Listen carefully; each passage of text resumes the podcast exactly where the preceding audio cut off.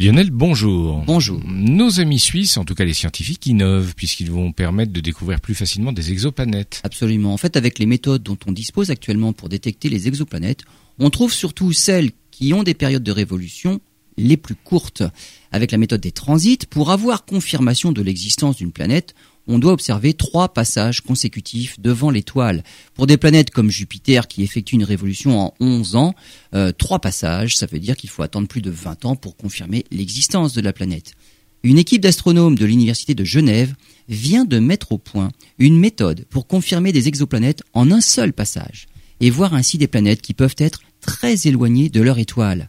Avec l'extrême précision des données du satellite Gaia, il faut tout d'abord connaître les caractéristiques de l'étoile observée, et surprendre une baisse significative de sa lumière qui trahit sans équivoque possible le passage d'une planète.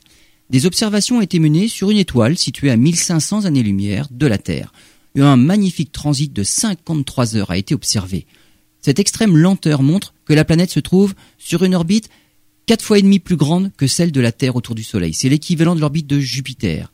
ils ont donc découvert une exoplanète dont la période de révolution est de l'ordre de 10 ans. Avec cette méthode, inutile d'attendre des années pour confirmer une planète, les astronomes suisses pensent même être capables de voir si la planète possède ou même une ou même plusieurs lunes.